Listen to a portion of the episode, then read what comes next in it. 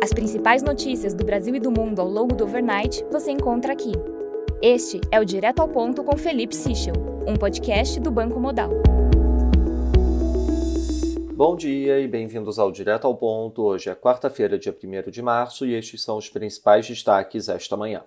Começando pelo Brasil, em relação à reoneração dos combustíveis, o destaque do noticiário fica por conta da conferência de imprensa do ministro da Fazenda, Fernando Haddad, ontem no final do dia, onde ele indicou a introdução de imposto sobre exportação de petróleo com alíquota de 9,2% para compensar a diferença na arrecadação com a reoneração parcial dos combustíveis. A decisão de taxar exportações foi evidentemente recebida como uma forma de utilizar a Petrobras para compensar a perda de arrecadação na reoneração, além de reduzir a competitividade do setor e impactar na capacidade de investimento das empresas do ramo. Jornais indicam também que a decisão não foi discutida com representantes das empresas do setor e que pode sofrer pressão contrária no Congresso, além do prazo de quatro meses manter a incerteza elevada.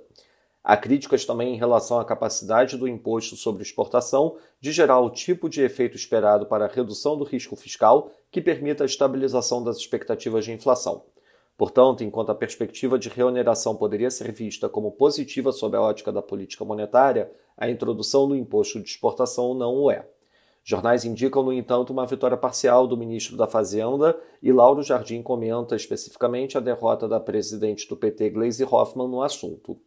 Sobre São Paulo, o governador Tarcísio de Freitas autorizou a contratação de estudos para avaliar a viabilidade econômico-financeira da desestatização da Sabesp. A decisão foi tomada em reunião do Conselho de Desestatização do Estado, vinculado à Secretaria de Parceria e Investimentos, junto a outros 15 projetos de concessão e parcerias público-privadas que, segundo o governador, devem somar 180,17 bi de reais. Ainda segundo o governador, se os estudos não derem a certeza de que a privatização vai aumentar a eficiência e que a tarifa vai baixar, o governo pode recuar da medida. No pacote de projetos estão a concessão de 1,8 mil quilômetros de rodovias, a transferência da sede do governo estadual do Palácio dos Bandeirantes para o centro da capital e o trem entre São Paulo e Campinas, que tem leilão previsto para o final de novembro. Também serão iniciados estudos para avaliar a possibilidade de implementação de trens entre a capital e Sorocaba, Santos e São José. Passando para o setor internacional no Reino Unido, o Manufacturing PMI teve leitura final de 49,3 em janeiro. Na zona do euro, o Manufacturing PMI final teve leitura de 48,5, destaque para a revisão baixista nos PMIs da Alemanha e da França, na Alemanha sendo revisado de 46,5 para 46,3, enquanto os PMIs Manufacturing da Itália e da Espanha surpreenderam positivamente, Destaque específico para o PMI Manufacturing da Espanha, com leitura de 50,7, antes esperado 49,1. Na Alemanha, o Unemployment Change de fevereiro teve leitura de 2 mil positivo, ante expectativa de queda de 10 mil. A taxa de desemprego ficou em 5,5%, em linha com o esperado. Na China, o Manufacturing PMI de fevereiro teve leitura de 52,6, ante esperado 50,6, já o Non-Manufacturing PMI teve leitura de 56,3, ante expectativa de 55.